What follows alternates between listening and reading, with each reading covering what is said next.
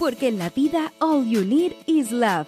Majo Garrido y Aide Salgado te invitan a revisar el amor en el cine y la televisión. Películas y series que nos hacen suspirar, reír y llorar. Historias y personajes inolvidables. Aquí comienza Crazy Stupid Podcast. Hola, ¿cómo están? Bienvenidos a una semana más de este espectacular podcast, Majo. Crazy Stupid Podcast. ¿Cómo estás? Bien, querida Ide, muy feliz, muy contenta, eh, porque mm, fue una semana muy linda, muy descansada, en familia, acaba de pasar Thanksgiving, lo que significa automáticamente que le damos inicio a The Most Wonderful Time of the Year, eh, nuestra querida... Wonderful Pongamos la música. Of, of the the year. Tan, tan, tan.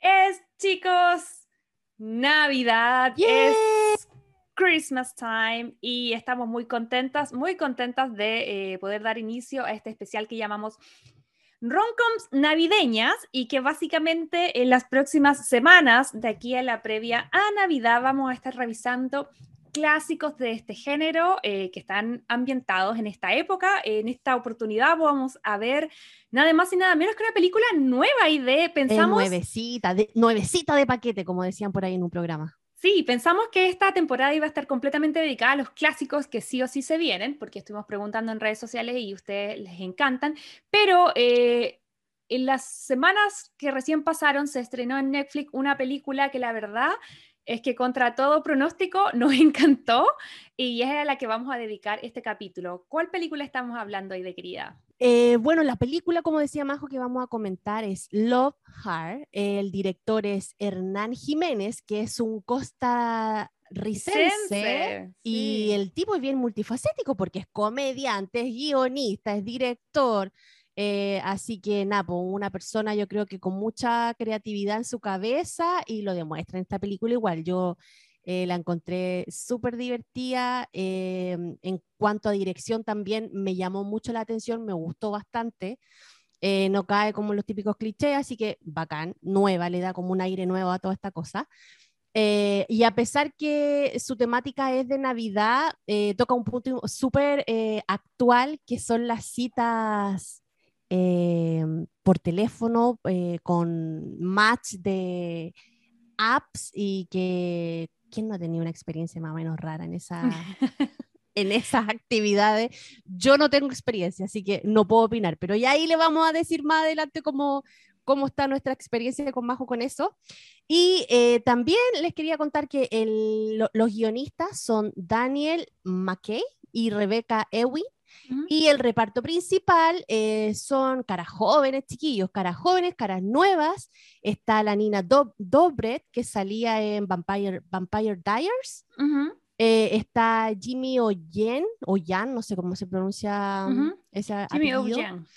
Eh, él trabajaba en Silicon Valley, parece, también. Así es, ya les voy a estar contando de la vez que con John lo vimos en un stand-up comedy acá en Hermosa Beach. un ¿En serio? atrás. Sí, estaba haciendo hosting una noche de stand-up. eh, yo creo que ha sido 2016, 2017 cuando lo vimos, muy entretenido, así que ahí les voy a estar contando la experiencia con él, pero él ha agar- ha agarrado un montón de notoriedad últimamente, em, como tú decías, como con su personaje emblemático en que era un desgraciado en Silicon Valley. que Sí, era, muy, era muy pesote. Luego su carrera se consolida un poco en Crazy Rich Asian, que era como el primo loco millonario que mandaba a hacer como la fiesta de soltero en el mar. Eh, y ha tenido un montón de otras apariciones, Air Force y todo. Pero eh, el que viene y el último protagonista es, creo, el favorito de por lo menos este crowd o la gente que sigue acá, porque yo creo que si les digo Paxton, van a saber inmediatamente de quién estoy hablando. Eh, el tremendo mino de la serie Never Have I Ever, que era esta serie de la Mindy Kaling, o sea, producida por la Mindy Kaling, pero con estos protagonistas teenagers.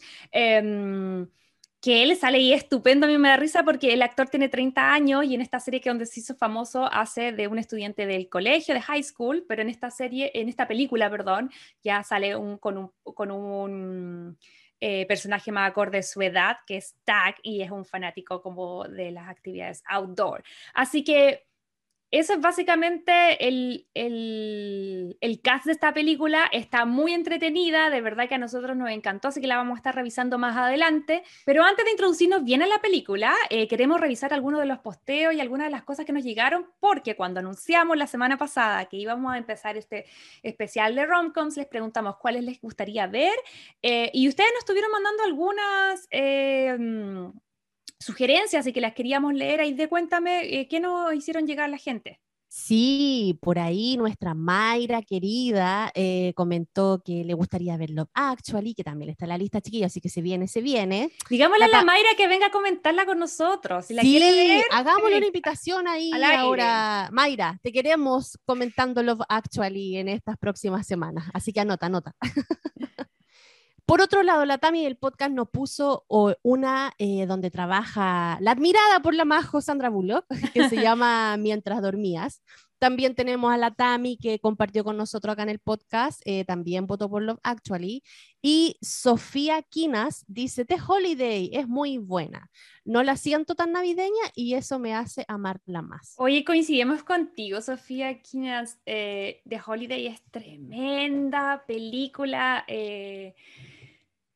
de fin de año en general. Yo creo que, no sé, transmite un, transmite un espíritu súper bacán porque es de Navidad, pero insisto, ella da en el clavo un poco con su comentario porque no tiene como eh, los ingredientes específicos, que ya las vamos a estar hablando, cuáles son los ingredientes específicos de las películas de Navidad, pero también involucra viaje, siento que hace una mezcla entre las estrellas de como Hollywood y la gente que es como súper famosa también por películas románticas en Inglaterra, que es otro centro eh, de, este género que nos ha dado tremendas películas.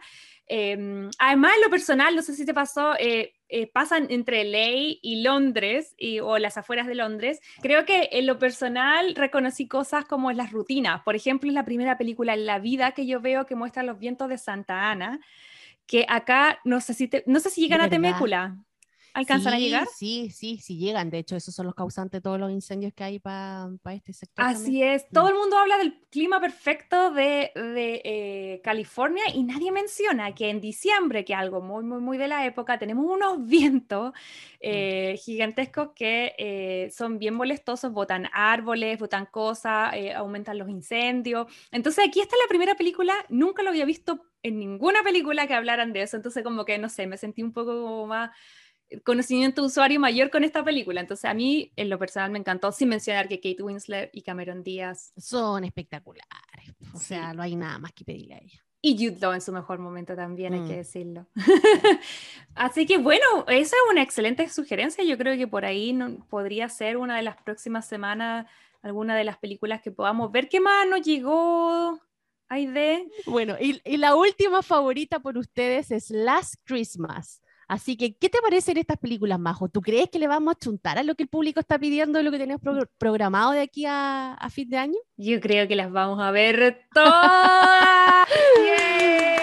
Porque en este podcast nosotras somos súper fans de estas películas, lo que me lleva a preguntarme eh, por qué cuando niña eh, no tenía la misma sensación de, de películas de Navidad, porque me pasa sobre todo como con las más antiguas como The Holiday o Love Actually, que yo las tengo como en mi mente clasificadas como películas románticas, no como películas navideñas. Sin embargo, acá ya viviendo en los Estados Unidos me di cuenta que hay todo como un género dedicado a las películas de Navidad porque eh, yo creo que el clima influye demasiado yo cuando era más chica y pasaba la Navidad en Chile, para mí la Navidad es eh, mucho calor, comprar a última hora, como los lugares llenos, llegar a la casa de mi mamá, qué sé yo, y mis papás tienen piscina, entonces era como, eh, como que uno está en otra, está como, eh, hace tanto calor que uno está como mm, tratando de hacer otras actividades que no sean al interior de las casas. A diferencia. Fuera, claro. Claro, a diferencia de lo que pasa acá. Entonces, claro, una vez que me cambié para acá, en el 2015-2016, yo me dijo, ya, ¿cuál es tu película de Navidad favorita? Y yo así como, mi, pobre angelito, que es como la única que pasan en Chile. Entonces ahí me di cuenta que no, porque en realidad muchas de las películas que eran favoritas para mí están dentro de este género de las películas navideñas, y es porque en los países que están en el hemisferio norte, donde ya hace frío, eh, las actividades afuera no son muchas. No es el caso de California, pero en otros lados de, Estados Unidos y de Europa eh, hace frío, entonces la gente se dedica mucho a hacer cosas eh, adentro de la casa y ahí bajo ese contexto viene el tema de las películas navideñas, tal vez verlas con, qué sé yo, como con un chocolate caliente, con un marshmallow, no sé, como que está toda esa ambientación que tiene que ver con el estar encerrado en la casa y que en los países como que estamos en Navidad de verano, como Chile o el resto de, Latinoamérica, eh, es como raro, porque ¿para qué te voy a encerrar si está el día rico, si puedes estar afuera en la piscina con los amigos tomándote un copetito afuera? Entonces yo creo que por eso es un, para mí las películas navideñas son como un gusto, un gusto adquirido reciente. No sé qué te pasa a ti, Aide. Sabéis que súper buena observación, Majo. No lo había pensado, pero tenéis razón. O sea, em, esto de sentarse abrigadito, viendo una movie justo en esta temporada del año, eh, es realmente algo que también yo adquirí estando viviendo acá. O sea, en Chile, en las fechas de diciembre, como decís tú, eh, no, pues no, no, pasaba ahí en la casa. Aparte nosotros en el colegio, en la universidad, estábamos terminando el año y lo único que queríamos salir. O sea, ya había terminado el año escolar o universitario de educación en lo que estoy estudiando eh, y, en diciembre ya no, no, lo único que quería ir era la segunda semana de diciembre ya olvidarte todo y salir a carretear y, darle con, toda la euforia a tus vacaciones. Obvio. Entonces, quedarte encerrado en la casa viendo tele no es era panorama, definitivamente. Nada, yo siento que queríamos como, no, no sé si coincides conmigo, pero queríamos como eh, traspasar al podcast el ambiente que nosotros estamos viviendo acá, donde ya estamos como porque acá es mucho más deprimente. Yo creo que eso también tiene que ver en el sentido de que acá está oscuro a esta fecha ya a las cuatro y media, no sé en Temecula, pero más o menos. Cuatro y media, cinco ya está oscuro. Cuatro y media, cinco ya está oscuro. Hace frío. Em, no necesitáis llegar como a Navidad para ver una película de Navidad. Como que siento que eh, la cantidad de contenido que se genera para Navidad es impresionante. Yo no, no sé si yo no le había prestado atención o antes no era tan así, pero ahora es como películas, series, bueno, música ha habido toda la vida. Eh, que además es súper lucrativo, porque yo creo que Mariah Carey todavía está forrándose con la canción que grabó hace veintitantos años atrás. No creo que haya que justificarlo más. Ah, por lo menos a mí me gusta la Navidad, me gustan las películas de Navidad y, de, y las roncom navideñas aún más. Así que yo creo que ya deberíamos irnos de plano a la que nos convoca. Y, quiero que me comentes antes de, de entrar ya de plano en Love Heart. Em, ¿Por qué te gustó esta película? Me gustó, me gustó porque de hecho me vi así como gritando, no, y no sé qué, así como con muchas presiones. Más encima que no la vi sola, la vi con los chicos que se estaban quedando en mi casa en, en la época de, de Thanksgiving, así que no, la pasamos súper bien viendo la, la película, estuvo muy, muy entretenida. Sí, a mí me pasó que la encontré eh, refrescante. Creo que le dije a John, esta es la primera roncom deconstruida que he visto. ¿Cachai? Como que siento, ya lo vamos a ir justificando detalle a detalle cuando estemos hablando más en profundidad. Pero siento que toma eh, las cosas que a lo mejor hemos estado hablando durante todo el podcast, que nos encanta del género, pero que también a veces eh, nos puede mandar como un mensaje un poco erróneo sobre cómo ver el amor.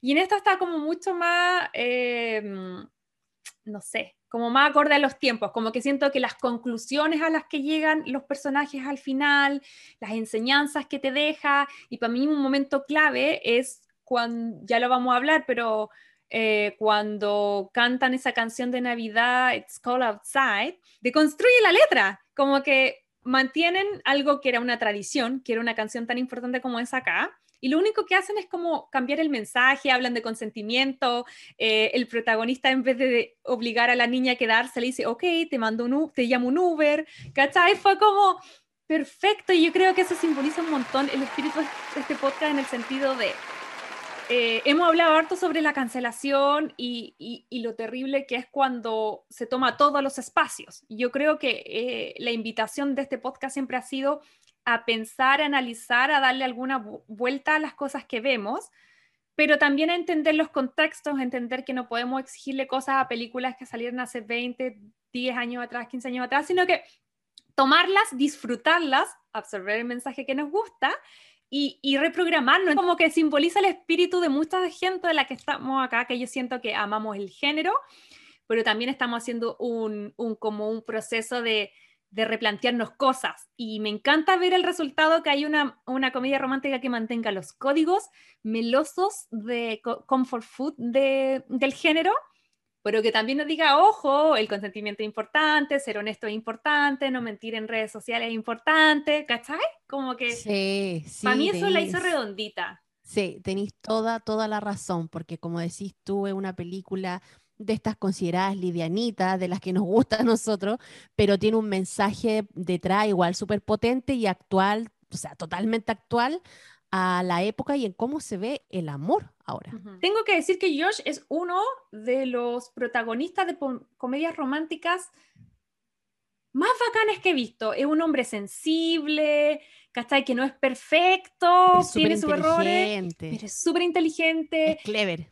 Eh, me la- encanta. me encanta y yo como que reconocí un montón la dinámica que tienen, por ejemplo, en la escena del muro, como que ella le está dando como un ataque de pánico y él la logra como tranquilizar, le da como la confianza para que suba, después la, la hace que baje, ¿cachai? Entonces, eh, me encantó él como persona, como que siento que su, como que su personaje era uno de los más lindos que yo he visto en, en, en una comedia romántica. Mm. Bueno, chicos, y es súper importante eh, comentarles que esta película a nosotros nos encantó y para poder eh, comentarla vamos a tener que eh, dar algunos spoilers. Así que si es que aún no la han visto, la invitación es que inmediatamente le pongan pausa a este capítulo, vayan a Netflix, la vean eh, y luego regresen con nosotros porque hay algunas cosas eh, que definitivamente eh, tenemos que contar para, para poder hablar de las temáticas relacionadas a la película y que si no han visto, la, si no han visto aún Love Heart, eh, les vamos a matar la sorpresa. Así que vayan ahora ya.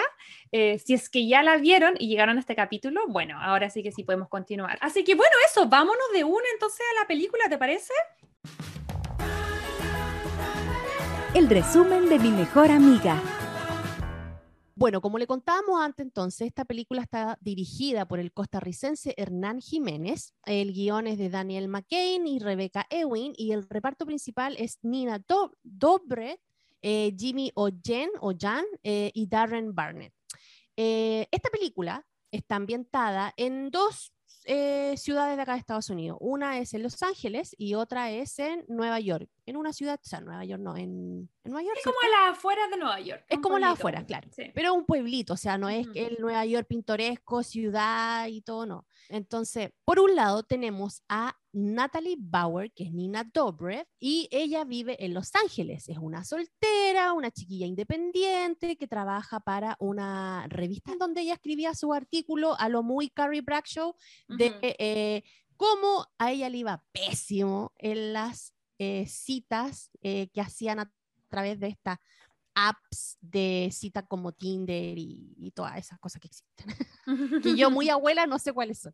Oye, pero sí bueno. nos podrían mandar después eh, los nombres de Los las- nombres, porque de verdad yo usan. con eso yo ya me perdí. Nunca, nunca en mi vida me he metido a una de esas páginas de cita.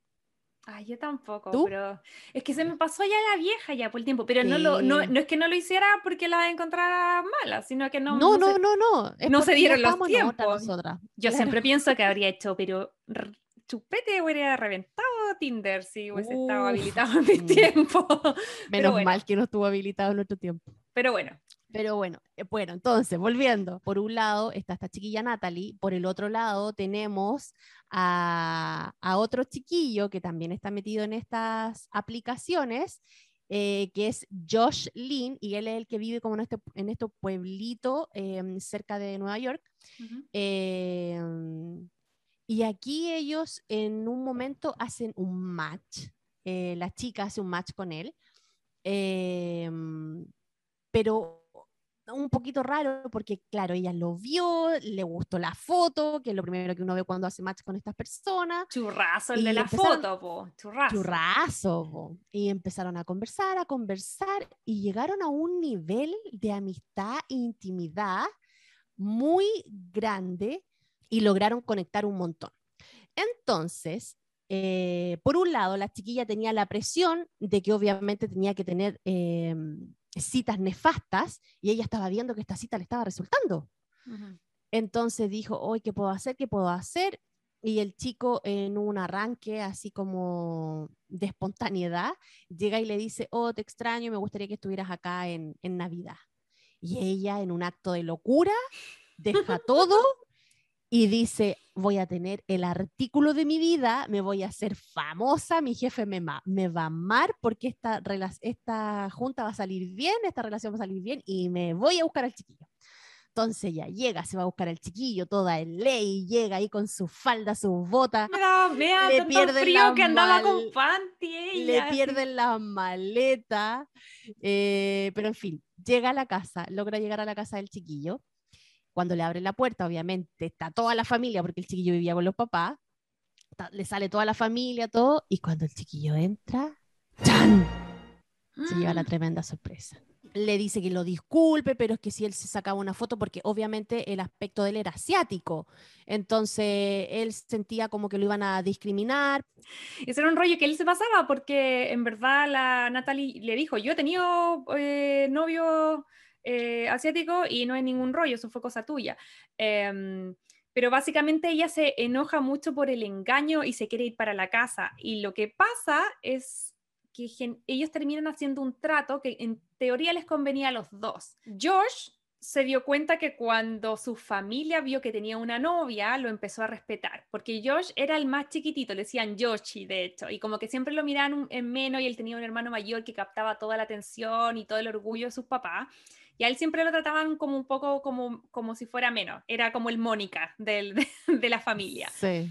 Entonces lo que pasa ahí es que como Yoshi se da cuenta que al llegar con esta chica, eh, como que su familia está tan feliz, lo empieza como a respetar y está como orgulloso de él, él le propone a Natalie que hagan un pacto y que él le va a ayudar a conquistar a Tag, que es el de la foto, interpretada por Darren Barnett, si es que ella eh, pretende ser su novia por una semana, por lo menos hasta Navidad, para dejar a su familia feliz. Entonces ahí hacen como este trato donde obviamente ambos en teoría se van a beneficiar, porque él va a tener como una polola para la familia eh, y va a conseguir como eh, el orgullo familiar, y ella va a tener al hombre de sus sueños, o que ella piensa que es de sus sueños, que es el que había visto en la foto de Tinder. Bueno, entonces como contaba, como contaba la Majo, ellos hacen este trato y empieza ahí ya a rodar la trama, la película, pasan situaciones. George se da cuenta de que igual eh, se está enamorando un poquito de, de Natalie y y Natalie como que no, al principio estaba muy empecinada en, tratar de conquistar al famoso Tag, pero también va descubriendo cositas de, de Josh que también la hacen como tomarle cariño, como que era muy sensible con el asunto de, que él, por ejemplo, producía velas y quería tener un negocio de velas, pensado para los hombres eh, y, su gran idea de poder eh, abstraer estos olores eh, que recordaban a, personas como por ejemplo su abuelo. Entonces, todas estas cositas chiquititas eh, que Josh iba mostrando, a ella también como que le iban conmoviendo el corazón. Y al final, los espectadores nos damos cuenta de que a través de la, de, la trama de cómo van pasando las cosas, ella se va convirtiendo en un Josh cualquiera porque le empieza a mentir al famoso Tag y le empieza a inventar una chiquilla que en realidad ella no estaba pero ni cerca de ser. Entonces, ya de aquí, eh, entre engaño y engaño, entre ella engañando al famoso Tac, que el chiquillo guapo, entre comillas, porque yo encuentro que ellos también eran muy guapos, eh, y está George, que engaña a su familia diciéndole que Natalie era su, novia. Mira, la embarradita les queda eh, cuando aparece el hermano Owen Lin, que es el hermano mayor de, mm, de Yoshi, interpretado por Harry Shum, que es el chico que nosotros habíamos visto en Glee. No sé si se acuerdan que habían dos personajes, asiáticos en, en, Glee. Uno de ellos era uno que, era el que más bailaba. Ese, era, ese es este actor. Él es súper conocido. Y eh, va a ser un poco, sin querer queriendo, un poco el villano, porque tenían esta especie de... Mm, como de rivalidad con Josh. Entonces él se empieza a poner mal porque Josh y, y Natalie le empiezan a quitar la atención. Ellos cantan y se roban como todas las miradas. Entonces el hermano se pone celoso y va y cuenta que él con su señora están embarazados y que están esperando el primer nieto. Entonces le vuelve a robar como la atención eh, de los papás.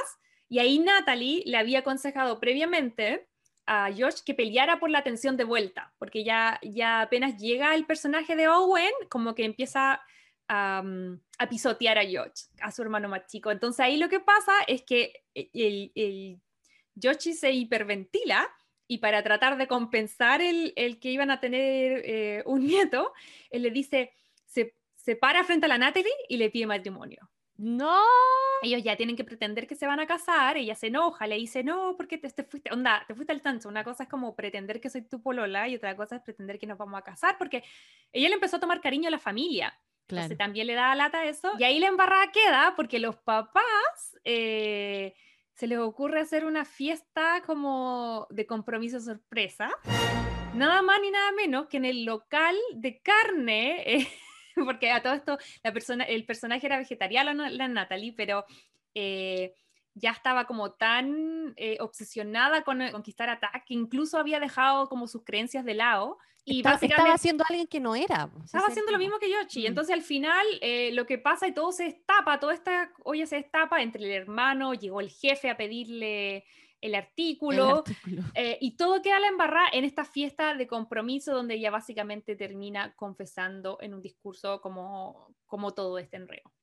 Bueno, y ahí también George lo que le pasa es que se siente súper mal porque se da cuenta de que no solamente él la, la embarró, por así decirlo, por haberle hecho cas- eh, catfish a, mm, a Natalie, sino que también se entera de que Natalie también le había ocultado algo y que era de que ella había ido a- en busca de él con la intención de obtener un artículo. Todo el mundo desilusionado, triste, todos se van para su casa, ella decide volver a, Los Ángeles y cuando llega al aeropuerto no hay vuelo.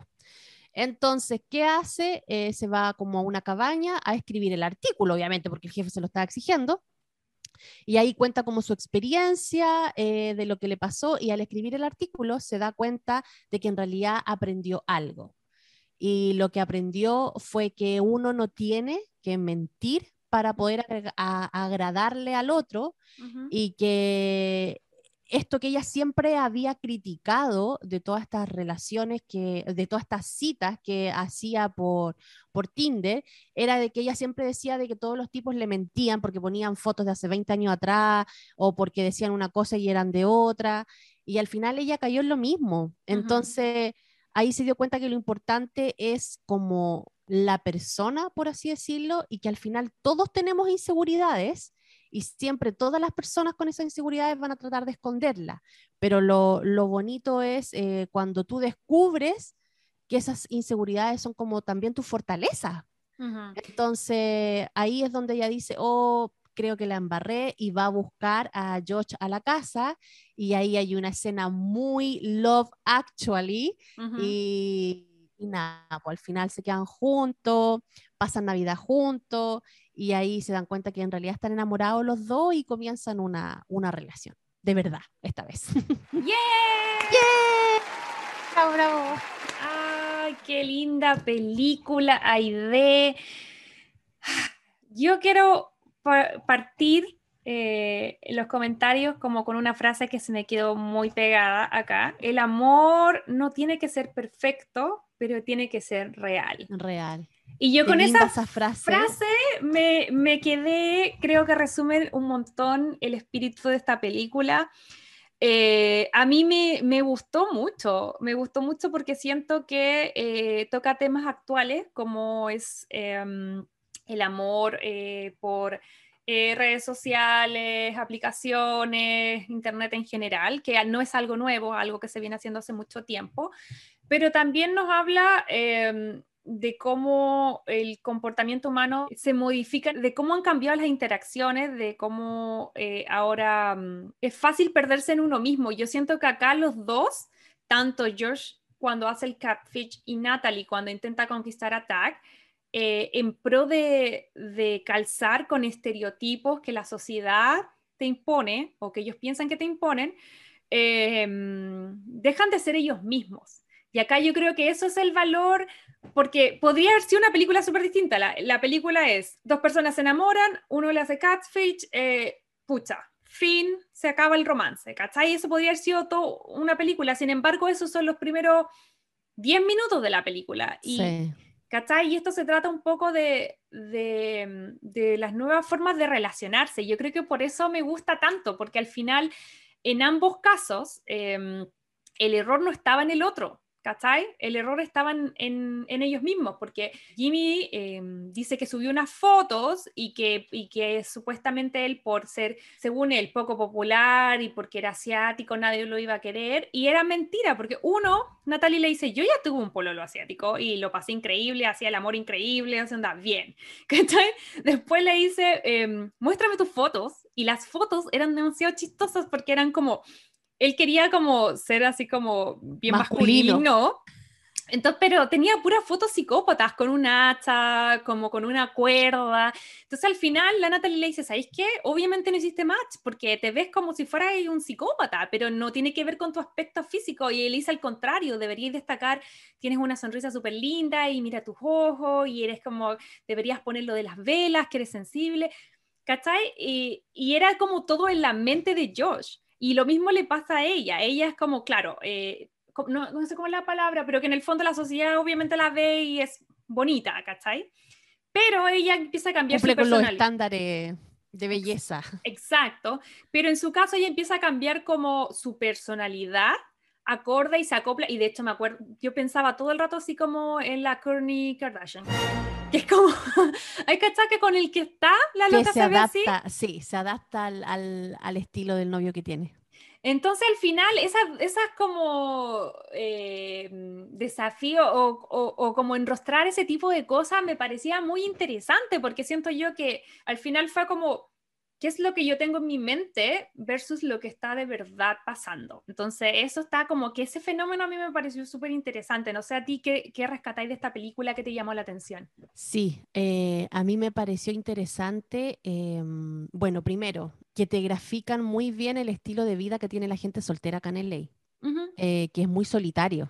Es muy solitario, muy de trabajo, casa y yo creo que por eso le ha ido también a estas, a estas aplicaciones de cita, porque de verdad la vida acá en el ley de la gente que es soltera es como bien, de hecho por eso también se da mucho que las personas tienen los animalitos de support, em, porque la gente está muy sola acá mm. en, en general. Entonces, claro, en esa desesperación, a lo mejor de tratar de, de estar con alguien, empezáis a tener que renunciar a lo que tú eres o a lo mejor ni siquiera se hace consciente, sino que son tantas las ganas de poder tener, como dice la misma aplicación, un match con alguien que empezáis a renunciar a cosas que, que eres, que uno es o que eres, em, solamente por el hecho de, de sentirte que encajas con otra persona para no estar solo.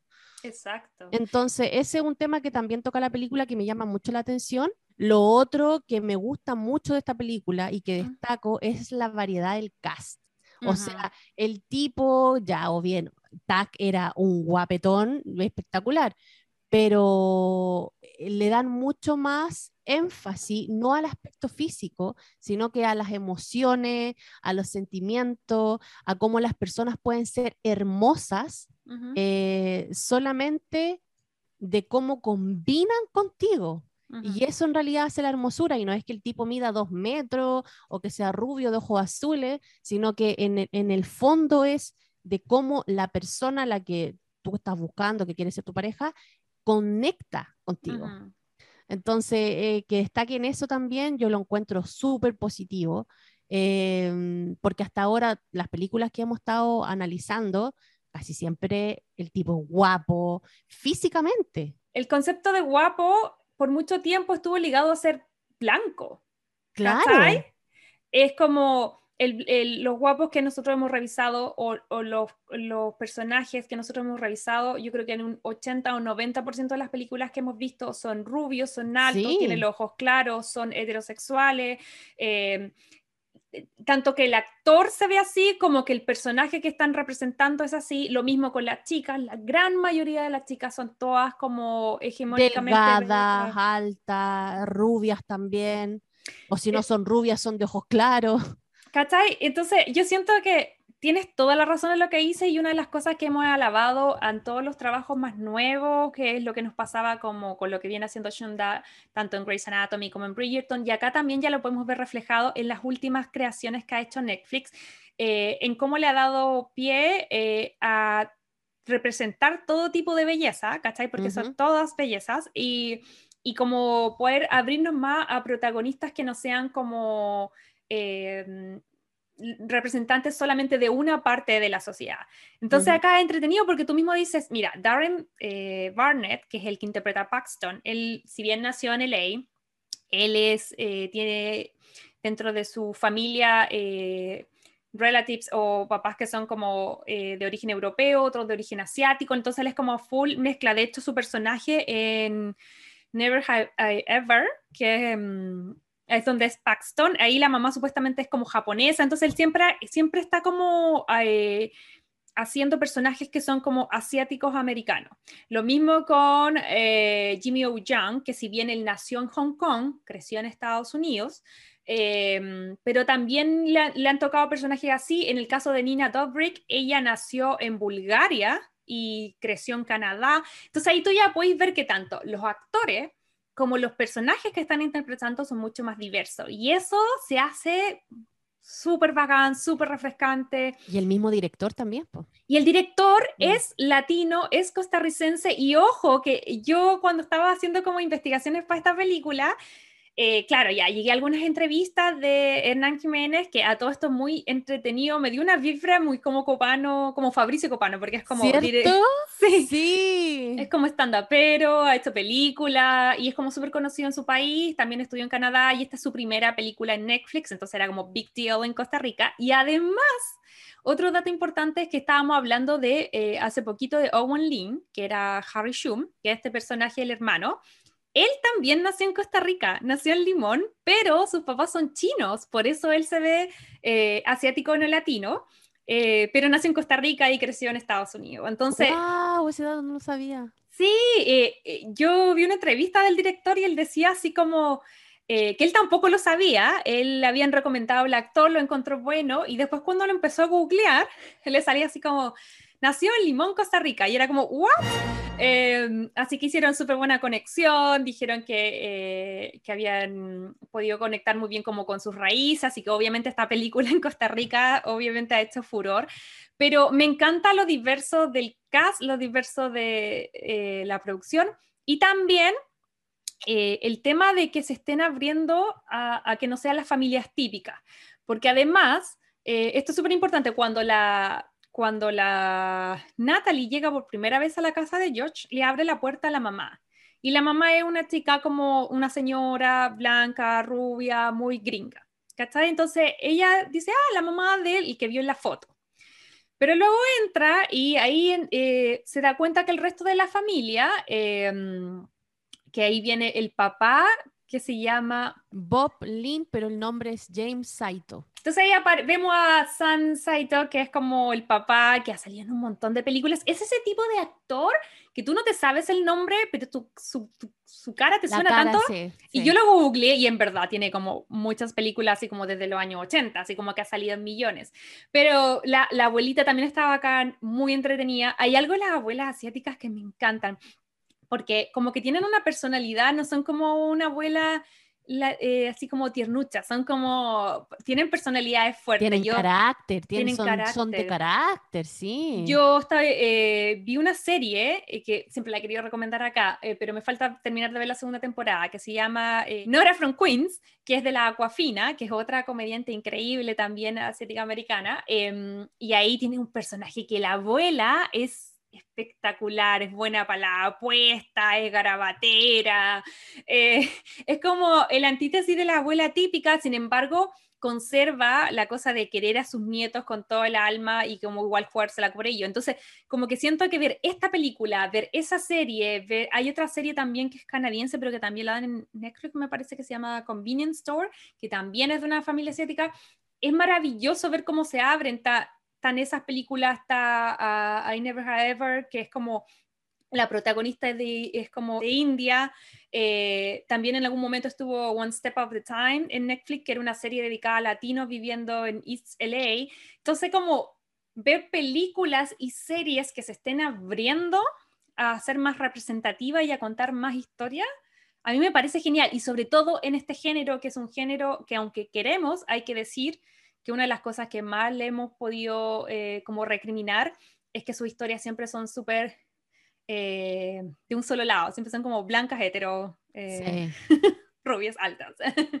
no sé. Entonces eso me, me, encantó a mí de esta película, todo eso. Y muy heteros también, porque yo no he visto así como una película romántica clásica, no sé, como a la altura de la boda de mi mejor amigo, qué sé yo, eh, que hable de, de otras realidades Mira, ¿sabéis lo que deberíamos ver? Yo no la he visto todavía, pero acaba de salir en Netflix. En Netflix hay una que se llama Single All the Way y es una comedia romántica, pero que habla de una relación gay y, me encanta, Majo, me encanta que le estén dando este toque nuevo, que hablen de estas realidades que en realidad han estado siempre, pero no sé por qué la gente se, se esmeraba en, ocultarla, en, no, en no reconocerla. Lo que hablábamos cuando nos visitó Jorge Sepúlveda de Reyes del Drama y nos mm. contaba que los actores siempre decían, los actores de teleseries chilenas que habían un montón de, personajes homosexuales que se sabía en la teoría y en la descripción del guion, pero nunca se mencionaba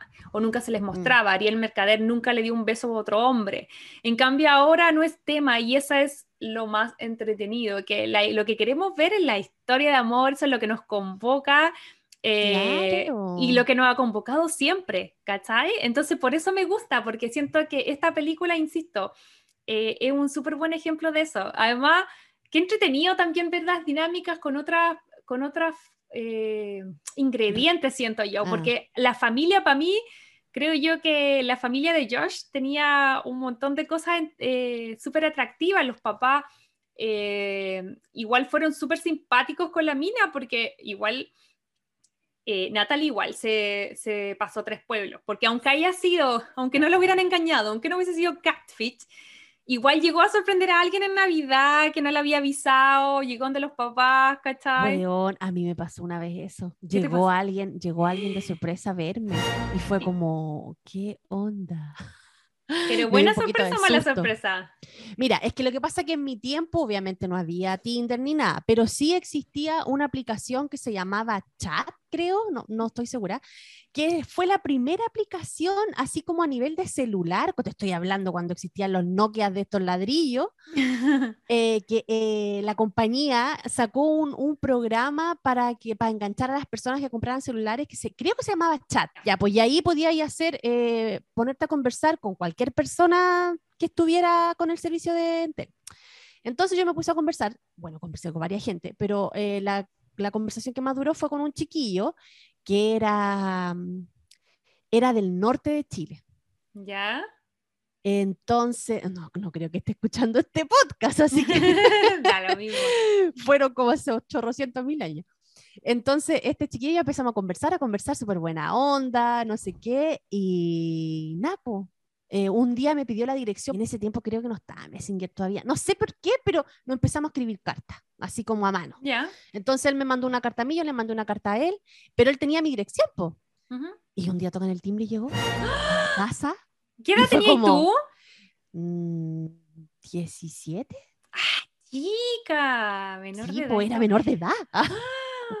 ¿Y qué pasó? 16, 17, parece que tenía algo así. ¿Pero decía que era tu casa o te llegó a ver y estaba en un hotel? No, pues no, si fue como, iba como por el día parece, porque llegó temprano y después la tarde se fue. Yo nunca la dejé en mi casa tampoco. Si no por eso te digo, así como, ¿what?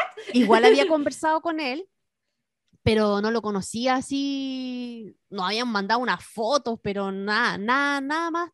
Chiquillo, le estoy hablando en el, o sea, yo sé que a lo mejor hay mucha gente que le cuesta imaginarse esto, pero le estoy hablando en el momento donde no había para mandarse fotos, donde solamente si te mandáis mensaje era de texto, ni siquiera podías mandar cuestiones multimedia. Eh, y creo que no, si Messenger estaba, pero no sé por qué nunca hablé con él por Messenger. Creo que él no tenía computador, una cuestión así. Bueno, la cosa es que llegó a la casa, llegó a la casa y fue como que yo quedé plop. Y obviamente mi mamá ni siquiera lo dejó entrar. O sea, toda la oh. bienvenida que le dieron a Natalie, olvídate, eso es solo de mm. película, porque mi mamá fue como que. ¿Quién eres tú? Extraño. Porque yo no puedo dejar entrar, así como. Extraño el internet que le habla a mi hija. Gente que no conocí, no sé qué. Así que yo vivía cerca, yo, yo vivía en, en, Valparaíso, vivía cerca del Mirador 21 de Mayo. Entonces me lo llevé al 21 de Mayo, ahí a pasear. Y ahí estábamos el 21 de mayo, estuvimos un montón de rato y claro, pues él iba en busca así como de, no sé, porque pincháramos, nos dieron un besito y yo, chao, que no estoy ahí, o sea, que, Pero cuando la viste, ¿te gustó? No, Ah, ¿te pasó lo mismo que le pasó a la Natalie? Pero fue como, pero fue más que nada porque lo encontré como creepy igual, porque llegara, porque él vivía en, en, en la quinta, o sea, en la cuarta región, yo vivía en la quinta región, igual, Mm. ya, igual fue un gesto súper bonito y no sé qué, ya estábamos conversando y todo, pero no, lo encontré muy creepy. Entonces, Mm. nada, pues conversamos un rato, estuvimos ahí, después yo lo eché en una micro, en un bus y, pa- y que se fuera para donde tenía que irse nomás y chao. Es que es verdad, chiquillas. los, mira, los grandes gestos de amor eh, son súper bonitos, pero también son medios como conversados, en el sentido de, yo pensaba, porque cuando el, hay una escena que cuando ellos recién llegan, eh, cuando Natalie recién llega a Nueva York, eh, Josh le dice como, o sea, Natalie dice a Josh, pero tú me dijiste que me querías ver para Navidad. Y él le dijo así como, ya, pero también digo que quiero la paz mundial, son como cosas que la gente dice. Y me, y me daba mucha risa. O No como que tu necesariamente- bebé es muy lindo. Sí, pues como cuestión. tu bebé es muy lindo, ¿cachai? Como son cosas que uno dice de buena crianza, pero no Claro. significa que quería que llegara, y ¿cachai? Entonces a mí me dio mucha risa porque al final, claro, eh, también nos muestra, y, y creo que eso ha sido como lo que más valor le, le encontré a la película, era que nos daba un poco la vuelta de tuerca de muchos de, de las otras veces que hemos escuchado sobre el tema catfish. Catfish, chicos, si es que alguien no lo sabe en la casa, es cuando a través de internet inventa una identidad que no es la tuya, puede ser que tu foto no coincida, puede ser que toda la información que tú estás diciendo no coincida y le haces creer a otra persona que eres alguien que no eres. Puede ser, con, eh, pues, con objetivo romántico, con objetivo de estafa, de robar dinero, pasa mucho, o, o gente muy aburrida que no sé en realidad por qué lo puede llegar a hacer. Yo trabajé, alcancé a estar una temporada en el programa, bueno, en español, o sea, en Chile al final le cambiaron el nombre porque el programa que nosotros estábamos haciendo se llamaba Catfish y era lo mismo que el programa de MTV, pero en Chilevisión le encontraron que el- ese- nadie, la iba, nadie iba a entender ese nombre, entonces le pusieron Espías del Amor. Eh, y, y alcancé eh, a trabajar en la primera temporada de ese programa, fue el último que hice en Chile antes de venirme a Estados Unidos, y alcancé a grabar un par de historias, me tocó viajar a Argentina, fue a Mendoza. Para tratar de dilucidar, porque nosotros como, como programa de televisión nos llegaban casos, nos llegaban casos de personas, me acuerdo que me tocó ir a Talcahuana a grabar, a Mendoza, em, y, y nos llegaba gente que estaba como chateando y hablando por meses o años con ciertas personas y querían dilu- dilucidar efectivamente si se trataba de alguien real o no, que se querían juntar o si es que lo estaban engañando. Recuerdo que el piloto, que no me acuerdo al final si salió al aire o no, pero ahí no me tocó estar a mí, le tocó a mi amiga, mi querida Evelyn, y pero ahí había un caso emblemático de una, de una mina que tenía como tatuado el nombre, siempre me acuerdo, Felipe Schmidt. ¿Cachai? Que tenía tatuado Felipe Schmidt y Felipe Schmidt no existía, era una Oh. mina, era otra mina, ¿Ya? ¿cachai? Que se estaba haciendo pasar por él. Pero mi tema es, eh, a mí me tocó como por seis meses tratar de, de- de vivir en ese mundo de que la gente se mentía y, y si, si era verdad o no y las geolocalizaciones y al final yo siempre me pregunté por qué, ¿cachai? ¿Por qué? Porque muchas veces incluso nos tocaban casos que eran familiares de o amigos de, era como que yo me hiciera pasar por un mino y te tratara de conquistar a ti para puro como lesearte, ¿cachai? Como me caís mal, entonces te voy a meter el dedo en la llaga y te voy a hacer pretender que estás enamorada de alguien que no existe. Eso pasaba mucho. Entonces yo siempre decía, ¿por qué? Onda, ¿qué hay detrás? ¿Cachai? De, De las esta- mentes. de las mentes. Y esta película me gusta porque siento que lo simplifica mucho más y claro, hay casos así que, que en realidad yo no sé qué hay detrás de, de la mente de ciertas personas, pero también hay, hay, otras hay otros casos de catfish un poco más livianito que tienen que ver con que, de- que tienen que ver más que nada con inseguridades y no Con temas de tanto- autoestima, sí. de sí, y como no tanto de, de entender el daño que provocan, sino que eh, Josh vuel- vuelvo a esta misma escena de, de cuando explicaba a los viejitos del Tinder, y él decía, eh, porque la escena era muy chistosa igual, porque los viejitos querían puro mentir, po. entonces había uno que estaba como en silla de ruedas, entonces decía, y si en vez de poner en silla de ruedas, no, había uno que tenía Parkinson y que decía, eh, En vez de decir que tengo Parkinson, ¿por qué no pongo siempre en movimiento? Siempre en movimiento, me encantan esas frases, amor. Y la otra es como, no, pero había uno que estaba así de rueda y decía así como que me gusta estar afuera, algo así, o no sé, pero era muy chistoso toda esa frase. Sí,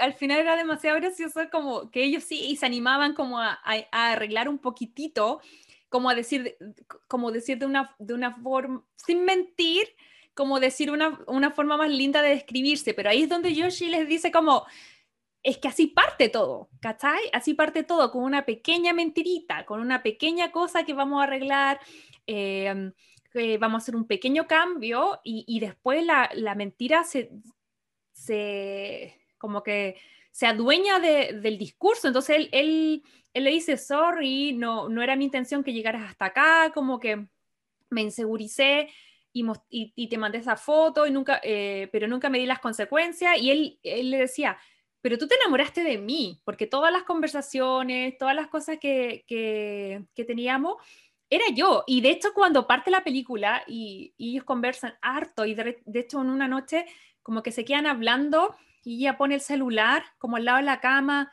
y conversan, toda la noche hasta que ella se queda dormida. A mí me recordó mucho cuando yo estaba a distancia con John y de repente hacíamos esas cosas. Sí, por Skype, en, no sé si toda la noche, pero nos llamábamos, eh, qué sé yo, conversar, porque yo a John sí lo conocía, sabía que existía, lo había conocido en persona, pero yo me acuerdo tener así como el celular, estar como comiendo, ¿cachai? allá, yo en Chile, los horarios. Yo me acuerdo que en ese tiempo estaba en fiebre de baile, entonces llegaba como las 2 de la mañana después de los programas en vivo y John tenía 5 horas menos, entonces eran como las 8, 9, nos poníamos a conversar.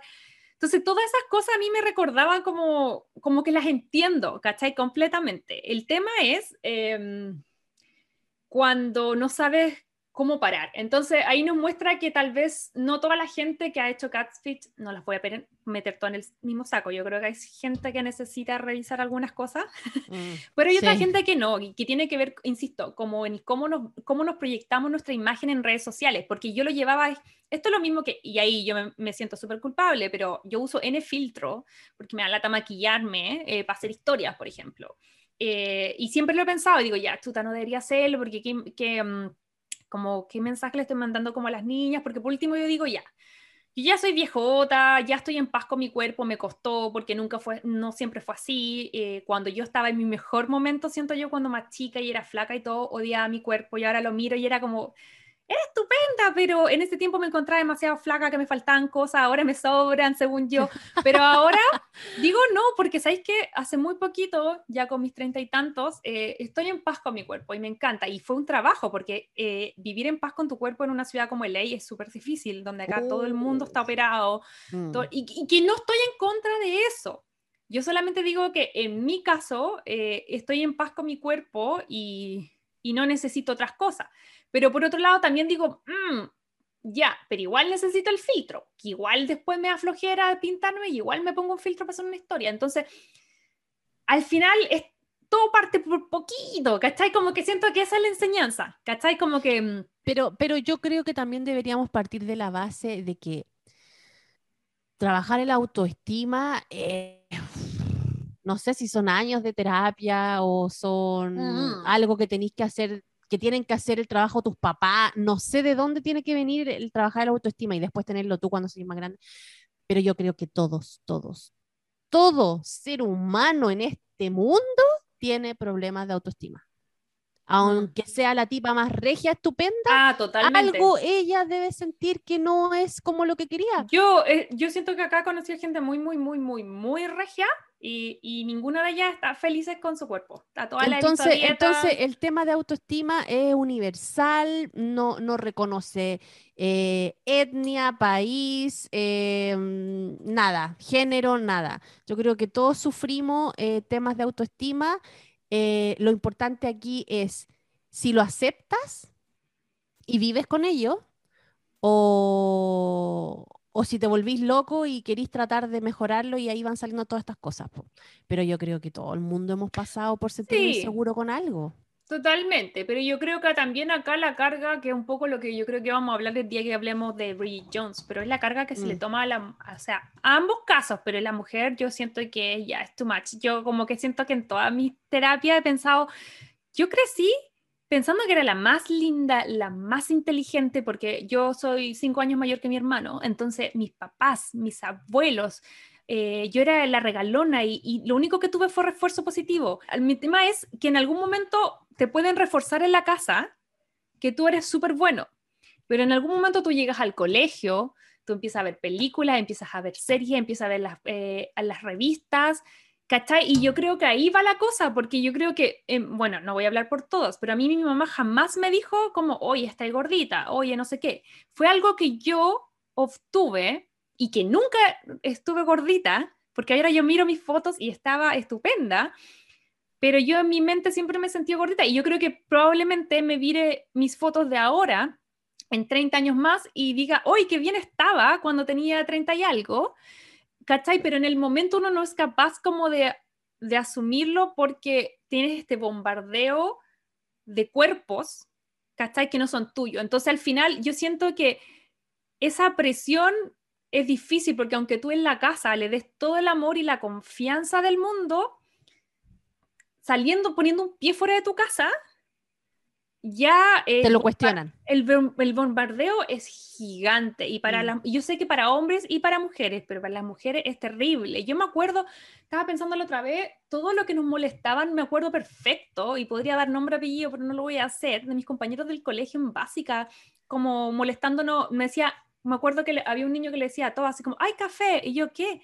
Hay que afeitarse, y era porque era como que según él, eh, todas las niñas estaban teniendo bigote, que puede ser, porque hay una edad que en el fondo te empiezan a salir más pelitos, y como que las insegurizaba, yo me acuerdo perfecto, me empecé a depilar las piernas, no tenía nada, no tenía ni pelusas, pero todos mis compañeros se andaban fijando a qué niñas le habían salido pelo en las piernas y no, yo te digo octavo básico, séptimo básico, para molestarlas, mm. ¿cachai? Para molestarlas. Y uno no decía como, oye, ¿sabes que tú no tenés bigote, eres guagua, ¿cachai? Pero no te ha salido pelo. ¿Cachai? Como, no sé, como que mi tema es, hay un círculo que lo, en, lo, en el que estamos todos metidos, tú, yo, todos, ¿cachai? Que, que destruye las confianzas, pues, ¿cachai? Entonces, por eso te digo que, eh, volviendo al tema de la película, eh, que hayan eh, narrativas como esta, que, que, te manden el mensaje contrario, es súper refrescante, ¿cachai? Es súper bacán. Súper. Ver que las generaciones nuevas no están tan pitias como la nuestra, ¿cachai? Me encanta esa cuestión. Especialmente en un mundo de mucha pose igual, po, porque con esto de las redes sociales, las fotos, eh, claro, tú no veís quién está detrás realmente. Sí, Majo, y, siguiendo con viendo esta, esta película refrescante, como decimos, ¿cuál es tu escena favorita de, toda la película? ¿Cuál crees tú que es la que más te, te gustó? a mí me gustó toda toda la película, pero yo creo que si me pudiera quedar con una escena, me voy a quedar con la escena que cantan villancicos y cuando cantan It's Call Outside. Básicamente para la gente sale George con su familia a cantar villancicos y eh, pasan por distintas casas, todo bien, y justo llega un momento de hay que hacer un dueto y hay que cantar Baby It's Call Outside. En realidad es una canción súper antigua que últimamente estaba bien popularizada por Michael Bublé, pero que la podemos escuchar siempre acá en Navidad. Y que la letra es súper heavy porque es como una chica que se quiere ir a su casa y hay un hombre que la está como forzando a quedarse. Entonces, yo siempre que la he escuchado digo, chuta, eh, como que sentía que era una canción que era casi que narraba como algún tipo de abuso o algo, porque era como, no, me tengo que ir, no, pero quédate, quédate, quédate, quédate, ¿cachai? Entonces, cuando la eh, mencionan por primera vez al principio de la película y la, y la protagonista hace la misma observación que, que yo había sentido siempre naturalmente con esa película, o sea, con esa canción. Y luego en esta escena les toca cantar la canción y hacen algo maravilloso que es el ejercicio de cambiar la letra. Y le cambia la letra por una letra donde él eh, hace highlight o destaca el consentimiento. Le dice, ella canta no me puedo quedar, hace frío afuera, y él en vez de decir, pero quédate, le dice, bueno, ok, te llamo un Uber, ¿cachai? Como que siento que esas cosas, eh, yo ahí dije, cling, o sea, como fue como, ching, esta película me encanta, entendió exactamente el mensaje que, que, que yo creo que todas las generaciones nuevas que amamos este género hemos estado tratando de enviar amamos este género, solamente necesita un poco de, de nuevo prisma y, y, aquí lo vi, entonces por eso me encantó. ¿Y Aide, cuál fue tu escena favorita? Mi escena favorita, pero es porque me hizo reír más que nada, porque una es la que tú dijiste, pero para variar, eh, eh, cuando ella baila y tiene la cara hinchadísima porque se había tomado una cuestión con Kiwi. ¡Oh! yo gritaba, gritaba en esa escena, yo ¡no! Y justo le ponen un montón de suspenso al momento que ella se gira, entonces como que le veis la cara hinchada y es como que ¡no! Mal. Sí, en esa escena hay que contar que cuando ella recién ve a Tack y se da cuenta que en verdad es una persona real, llama a su amiga, que su amiga es la gran gestora de esta situación. Ella tenía una amiga en LA, que ella es la que le dice, eh, abre tu Tinder a más lejos, porque en LA no hay buenos hombres, tenés que importarlos de otros lados, y por eso ya hace como match con alguien de Nueva York.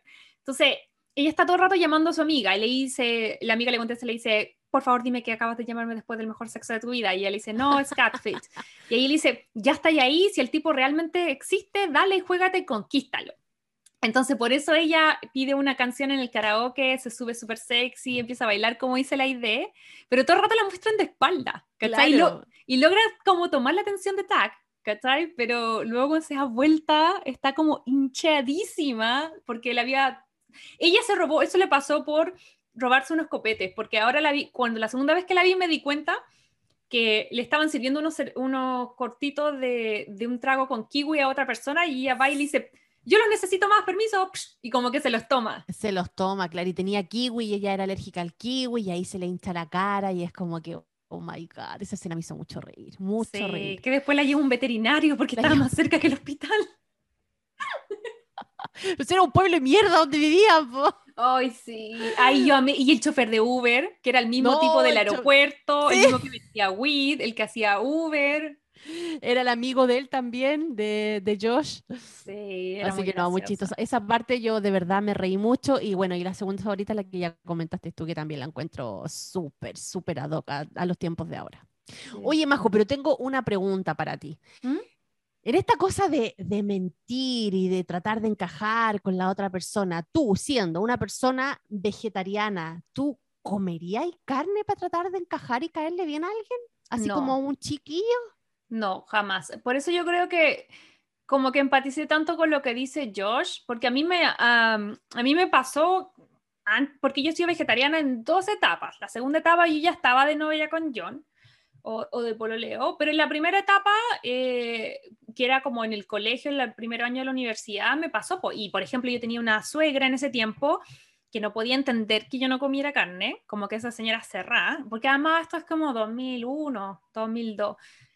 Entonces, eh, dale, como que me metía la carne con la, Me acuerdo que las mamás de mis amigas también hacían lo mismo, como que me trataban de meter la carne igual. Eh, y, como que, claro, por ejemplo, en esa familia era como súper importante la carne y yo pololeaba con esa persona y era como que le encantaba lo basado y todo. pero, pero yo, pollito y todo, como que siempre fue como, no, hay un límite, porque al final pasa lo que... rompe el deseo. no, en el fondo pasa lo que, lo que viene cuestionando también toda esta película, que es em, cuando tú dejas de ser tú mismo por otra persona. Ahora, eso como, como el tema de ser vegetariano, yo pensaba, si a lo mejor la mina lo estaba haciendo, qué sé yo, por moda, porque pensaba que a lo mejor así iba a ser más flaca que el primer mito, porque en realidad no por ser vegetariano o vegano va a bajar de peso. Pero hay un montón de, de a lo mejor eh, razones erradas que yo he visto a gente tener como cierto tipo de, de, de preferencias de comida o de dietas, ¿cachai? En mi caso, lo mío es netamente porque a mí me molesta el tema del maltrato animal. Entonces, es tan importante para mí que yo no podría dejarlo por otra persona, porque aunque me gustara mucho la otra persona, me sentiría que estoy como, como fallando a mis, a mis principios. Que yo siento que, por ejemplo, John come carne todos los días eh, y a mí no me molesta porque es su cuerpo, él verá qué hace. Yo no como y él también lo respeta. ¿Me cacháis? Pero yo no me transformaría si él me hubiese exigido cambiar algo tan importante para mí, eh, no estaríamos juntos. y eso nos pasa a nosotros porque nosotros pensamos políticamente distinto, tenemos distinta religión, distinta comida, nos pasa caleta, somos súper distintos. Em, pero hay cosas que, que también somos súper iguales que tienen que ver con los valores. Entonces ahí al medio como que nos juntamos.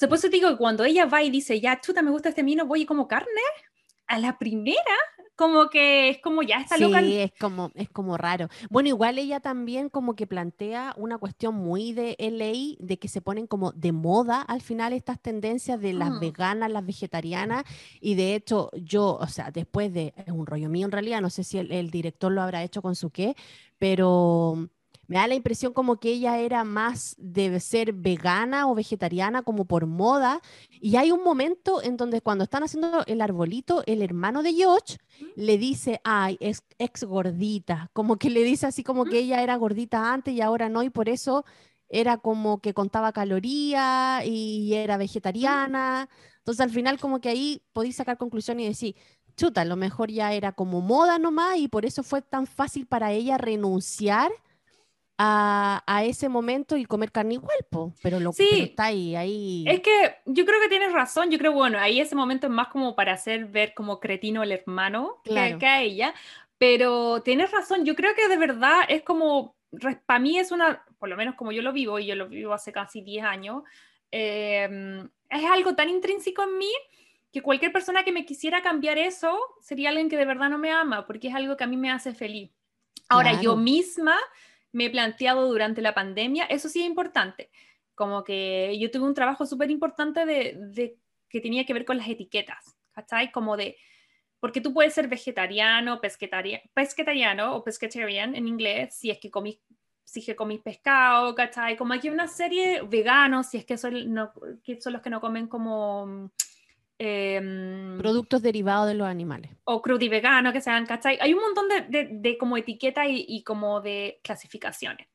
Y a mí me pasó que me sentí que en algún momento en la pandemia como que llevaba años siendo como como que yo era misma era la policía vegetariana, ¿cachai? Como que yo llevo 10 años sin comer carne, pero hay momentos que en mi vida que he fluctuado hacia el pesquetarianismo, que es como comer pescado, ¿cachai? Que me ha pasado, que lo he hecho en dos ocasiones en estos 10 años. Y, y sentía que cuando lo hacía era como, como que sentía así como la, la baliza. Así como, eres lo peor del mundo, todos los, todos los males y todas las culpas y todos los mal de este mundo es porque te comiste un pedazo de salmón. ¿Cachai? Cuando pasó lo que vi que le pasó a Robana, que era una youtuber súper famosa, en su caso era distinto porque ella estaba vendiendo un estilo de vida, productos, dietas basado en algo que ella no hacía, que yo entiendo perfectamente el, el enojo que causó. Pero yo me planteé mucho el, el- el- mi propia eh, como etiqueta, ¿cachai? Como que siento yo que cuando tú dices que tienes un tipo de dieta así, está todo el mundo esperando, ¿cachai? Como cuándo se aburre, cuándo falla, Totalmente. sí. ¿Cachai? Como que cuando, eh, y es como, a mí si tú comes carne toda la vida, no, está bien, si esa es tu decisión, eso es lo que a ti te hace feliz, yo soy súper respetuosa de eso, yo siento que cada uno se echa al cuerpo lo que quiera, lo que le haga bien, lo que el cuerpo pida, pero luego sentí que en algún momento de mi vida, durante la pandemia, sentí que quería comer pescado, de nuevo, que no comía hace como cuatro años, y te juro que me sentía como, bueno, la- l- como que iba a llegar Greta y me iba como. Greta Thunberg y como que me iba así como a cuestionar. Y después pensé, basta, ¿sabéis que ahora estoy en la idea de como, cómo tengo una dieta que es mayoritariamente basada en plantas, es decir, si algún día me dan ganas de comer pescado, lo voy a hacer, no le estoy haciendo daño a nadie, eh, pero hay un peso súper heavy, ¿cachai? Como que incluso si ella fuera vegana y se aburriera y no quisiera más, no hay ningún problema. El problema yo creo es la motivación. Si tú lo vas a hacer porque realmente sientes que tu cuerpo necesita carne, necesita, no sé, ciertos nutrientes o, o no era lo que tú querías, o simplemente quieres comer carne, esta vida es muy corta, haz lo que quieras. Yo elegí no comerlo y es lo que me hace feliz, pero si algún día quisiera volver a comerlo, lo voy a hacer porque es mi cuerpo y es mi vida. Pero claro, problema por de ti, ella- No para aparentar. A eso voy. El a- problema de ella, desde mi perspectiva, es que cuando tú empiezas a hacer lo que sea, comida, después creencia, después qué sé yo, son los hijos, qué sé yo, una, empezáis a, a, a- a pasar a llevar lo que tú crees y lo que tú quieres por otro, ahí está en graves problemas, amiga. Como que Mm. siento que da lo mismo. La carne es lo más mínimo. En realidad, si mañana quieres volver a no comer, no pasa nada. Pero ¿qué pasa si el próximo, la próxima decisión es como, qué sé yo, casarse y no quiere, o tener hijos y no quiere, y los tiene igual porque la pareja, ¿cachai? Como que la, Sí, la línea es delgada. Insistimos, en este podcast nosotros las incentivamos a que se conozcan, para que no pasen estas cosas. coman lo que quieran o no coman lo que quieran, pero... pero y uno que- tenga bien claro lo que es y no venga a cambiar las cosas después Eso, por pues. alguien ni nadie. Lo más importante, hagan lo que hagan, tengan la dieta que tengan, es que sea, bueno, ojalá que algo que sea saludable para ustedes y, y que nazca de ustedes. También está, también está mucho como al revés, porque gente que se hace como vegetariano, vegano o, o no sé qué, porque su pareja lo es y luego terminan y ahí queda. Oye, igual ot- otro punto que quería destacar de esta película es que dejan bien mal parado a los, a los chiquillos de LA, como que dicen que todos los, los cabros de LA son como medio bien, como bien nefastos, como mentirosos. Mira, yo no, sí, yo como que siento que el, como el cliché de la ciudad es grande. Veníamos escuchando eso de Nueva York por décadas, como que la gran ciudad no quedaban solteros. Eso es como todo lo que la idea que nos puso Sex and the City y todas las comedias románticas que pasan en Nueva York y en LA es más o menos lo mismo. Yo llegué casada, o sea, no casada, pero llegué casi casada. eh, me casé a los tres meses, entonces no sé. Pero sí tenía como, cuando estudiaba inglés, tenía como amigas más chicas que en- eran compañeras en el college y ya estaban como en época de, de salir y pololear y sí, igual se quejaban. Pero ahora yo decía, pucha, igual tenían 20, 21, entonces yo creo que no importa la ciudad, a los 20, 21 los hombres no son muy guau en ninguna parte. Oye, ya, y tengo otra pregunta. Dime. La pregunta, el gran dilema, la- la- la- en realidad la gran pregunta de esta película. ¿Qué película es mejor? ¿Love Actually o Die Hard? Para Navidad. Pucha, que sabéis qué me pasa y creo que lo hablábamos fuera de cámara. Yo vi muchas veces Love Actually, pero hace mucho tiempo cuando salió. Entonces le estaba diciendo la idea, tengo que reverla para este podcast porque me acuerdo de ciertas cosas específicas. Me acuerdo de la escena de, eh, mm, qué sé yo, de los cartelitos. Me acuerdo que Colin Firth está detrás de una niña que es de Portugal. Y me acuerdo que Hugh eh, Grant es como el primer ministro. ¿Cachai? Y me acuerdo que sale Liam Neeson y me acuerdo de la Kate Blanche, pero la tengo tan mezclada que no podía decirte cuál es mejor que la otra. Yo creo que de- lo que puedo hacer es que esperemos hasta el capítulo de Love Actually, porque de todas maneras vamos a tener que hacer ese capítulo muy pronto. Sí, totalmente. Reverla y Nuestro luego, público lo pide. y luego decirte cuál es la mejor, porque en esta película hay muchas eh, eh, alusiones a esa película, a Love Actually, ¿verdad? Sí, sí, hay harta alusión y también a Love Hard, porque no sé si te diste cuenta, Majo, pero el nombre de esta película es una composición de Love Actually y Die Hard. ¡Oh! No Duro de matar. No, no sé ni idea. Y, pero cuéntale a la gente por qué estas dos películas son súper mencionadas en, en esta pel- en, en esta película. En una, en una de las conversaciones que tienen ellos cuando recién se están conociendo a través de esta aplicación, eh, llegan al punto en donde se preguntan, ¿cuál es tu mejor película de Navidad? Entonces, eh, Josh dice, Love Actually, obvio. Y la Natalie dice, no, es Die Hard. O sea, no, no, no hay comparación. En español es Entonces- duro de matar. Duro de matar. Eh, entonces, ahí tienen un dilema eh, y, y se va nombrando a través de toda la trama de la, de la película esta como competencia que hacen los personajes con estas dos con estas Mm. dos películas. Entonces, claro, después cuando terminó la película fue como que, pero si el nombre de la película está compuesta por esas dos películas. Oye, no tenía idea, no había hecho ese link. De y- hecho, cuando tú ves el, bueno, yo como gráfica, como diseñadora gráfica, ¿caché? Pero cuando tú ves el, el afiche de Love Hard, eh, tiene la misma tipografía, Love tiene la misma tipografía que Love Actually y Heart tiene la misma tipografía que Die Hard. Wow, me has pero dejado pegar el techo. Pero por eso se llama Love Hard, porque es la composición de las dos películas que ellos debaten en, en su conversación. Mira, para mí personalmente, yo creo que Die Hard es una película romántica, aunque está en la parte de acción y todo el mundo dice, no, pero sí es la mejor película de acción de todos los tiempos, pero igual, o sea, toda la acción ocurre por un acto de amor, porque al final es Mm. lo que hace... No es- continuo la he visto. ¿No la he visto? Nunca. No soy cero Ah. películas de acción. Pero eh, es súper bueno el dilema que presenta porque a lo mejor lo podemos tirar a redes sociales que ya saben que son Crazy Stupid Podcast en Instagram y en TikTok. Y cuéntanos si consideran a Die Hard o a Duro de Matar una película de acción o una película de romance. Claro, en español no se entiende eh, el juego de, de palabras porque no se va a llamar... eh, Sí. Pero duro Es de matar y, es y muy- amor, eh, sí puede ser igual, pero no, No, es tan, no, no hace tanto match como en, en inglés. Sí, lo que pasa es que vi una entrevista de, del director y, y, él estaba con ataque por el nombre de que le habían puesto en español. De hecho, Mm. si la pueden buscar eh, en Netflix. Pero él decía que mm, estaba súper contento, era su primera como película de este género.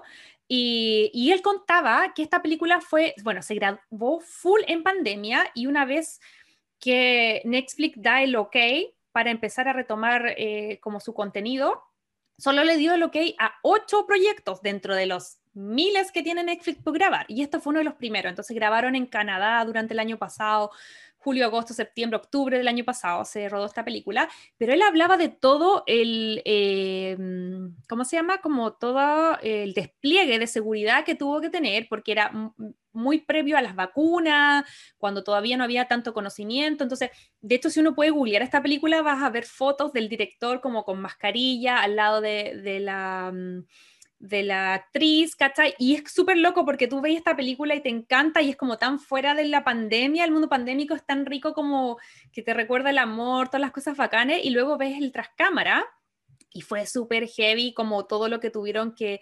aislarse y, y como trabajar con mascarillas, con protectores. Él decía así como, no puedo creer que hubiésemos sido la única producción de las ocho que no tuvieron un brote de COVID. Todas las otras películas y series que se empezaron a grabar el año pasado tuvieron que parar en algún momento porque eh, dentro de su fila había algún contagiado. Entonces, como por ejemplo los Bridgerton.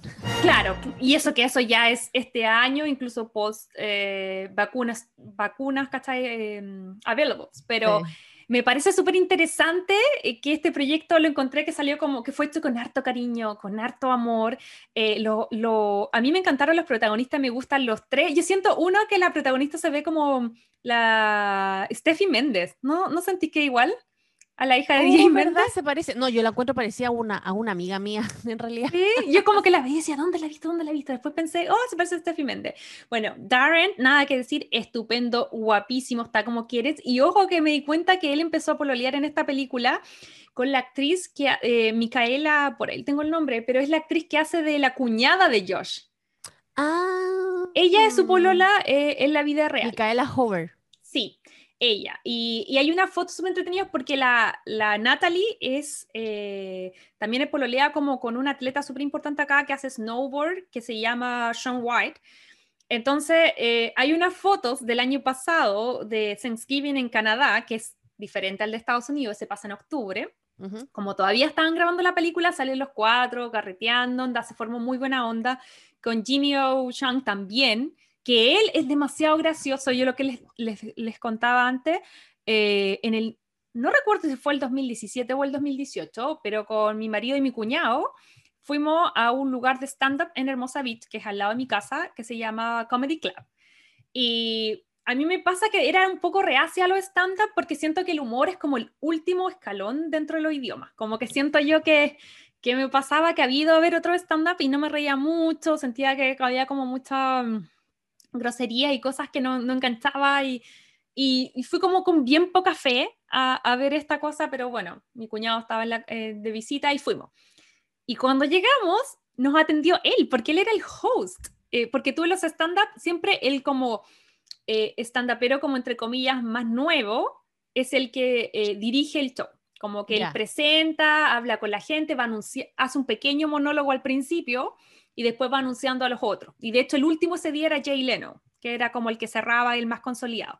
¿En serio? ¿Viste a Jay Leno? ¡Wow! Sí, Jay Leno venía tupido y parejo acá. Sí, por eso tengo tanta pena, porque con la pandemia ese el lugar Cerraron de... el local. Sí, cerraron el local, pero era súper famoso. Todos los domingos estaba Jay Leno ahí. Estaba eh, Ellen también. Eh, la gente, lo, los estandaperos venían a probar acá, porque yo vivo como en LA, pero como en, una, en un pueblito en la playa. Entonces, como cuando los tipos, no sé, pues tienen una presentación grande, van a probar primero rutinas como más a lugares más chicos.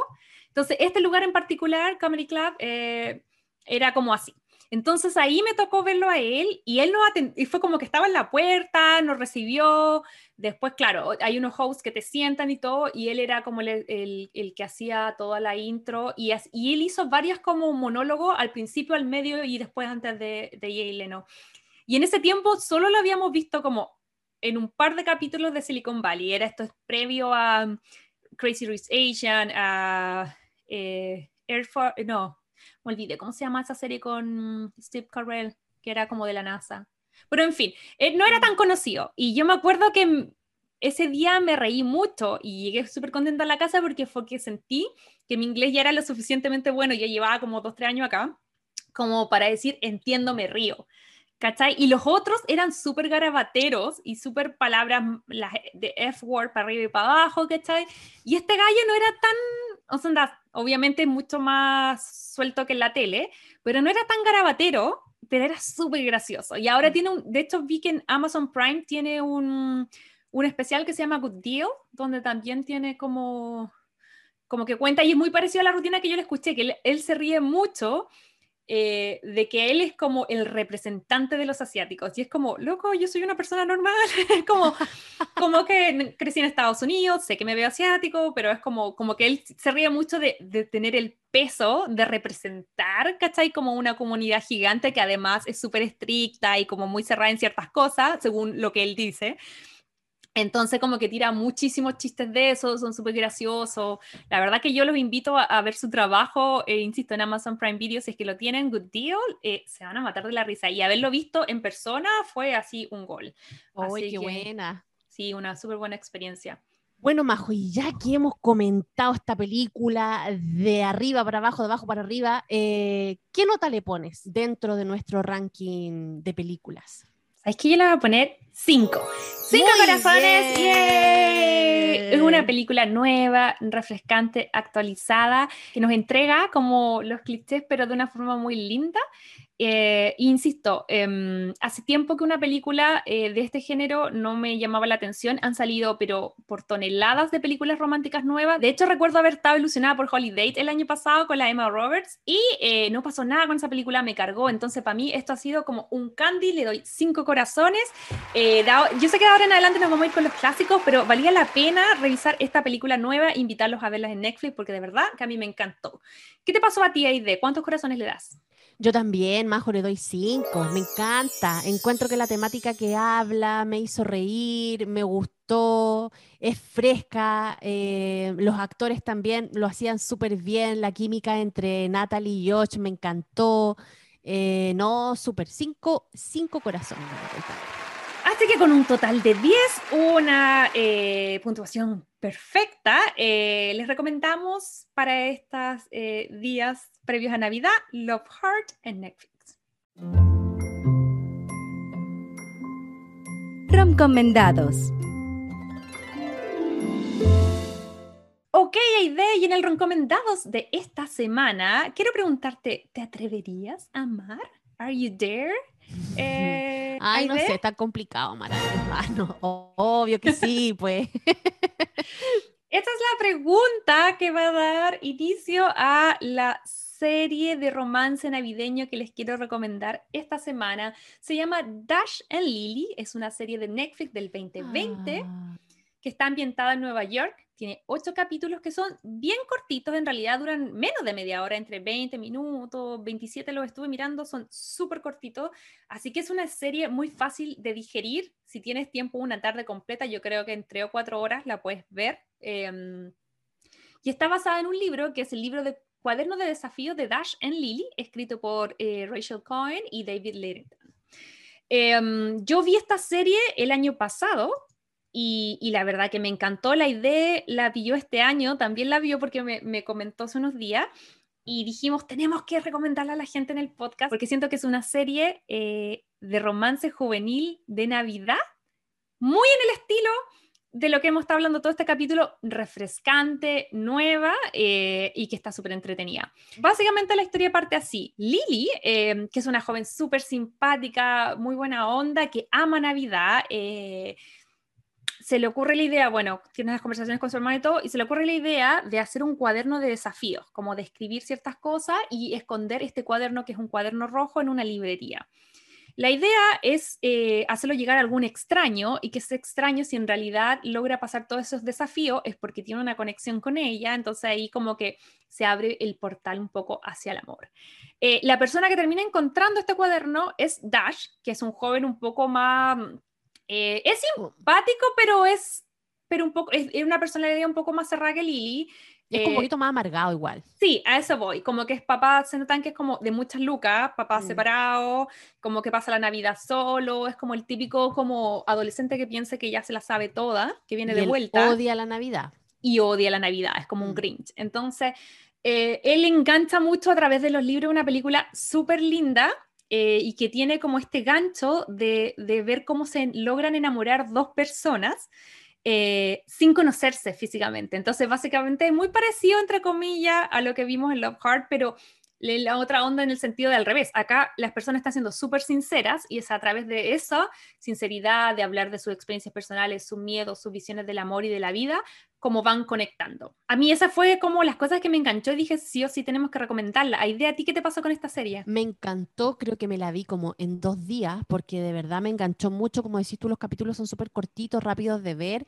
Eh, el- la actriz que hace de Lily, que se llama Midori Francis, me encanta. Es muy eh, simpática, su cara es como muy de así que te va a caer bien. Es hermosa ella, la encuentro preciosa. A mí me pareció súper entretenida y si andan buscando como contenido de Navidad, yo creo que esta serie es perfecta. Y si usted llegó hasta esta parte del podcast, le damos muchas gracias por escucharnos. Eh, como siempre, los invitamos a que nos sigan en nuestras redes sociales, en Instagram como Crazy Stupid Podcast. Y si escuchan este podcast en cualquier plataforma, eh, recuerden poner el botoncito de seguir para que eh, estas mismas aplicaciones le estén avisando cada vez que nosotros subimos capítulos nuevos. Y le queríamos decir que para la próxima semana se viene el clásico de clásicos que yo creo que todo el mundo está esperando que comentemos, que es la trilogía de Bridget Jones. Ahí suena la música, suena la música de Bridget. Yeah. Así que para todas las fanaticadas de Bridget Jones, eh, las, las dejamos invitadas a que nos escuchen la próxima semana también, porque se viene el tremendo capítulo, Majo. Así es, no vamos a montarles mucho más, sino que teníamos conciencia de que todo el mundo quería ver esta película. Nosotros también la habíamos revisto hace poquito, pero estábamos tratando de concretar algo muy bacán. Vamos a tener una gran invitada para poder eh, ver este capítulo. Así que si una nos quieren. experta, digo yo, una ex- es una experta. Es una experta en todos los tópicos de esta película. Eh, así que eso, si nos quieren acompañar, están en Estados Unidos, por lo menos acá. eh, las tres películas de Bridget Jones están disponibles en HBO Max. Estoy segura que también están disponibles en otras plataformas y si no, para arriendo. Y bueno, si están en otros países y pueden bajar por ese tipo de cosas como torrents y cosas así. eh, bueno, ahí está, eh, la invitación está hecha a que ojalá nos vean la próxima semana con Bridget Jones porque va a ser increíble, creo que es uno de los mejores capítulos para cerrar el año. Y con eso ya nos despedimos, ¿o no, Aide? Sí, con esto ya le damos fin a este capítulo de Crazy Stupid Podcast, muchos cariños, que tengan una excelente semana. Chao, Bye. chao. Si te gustó este podcast, recuerda seguirnos en Spotify, Apple Podcast y Google Podcast.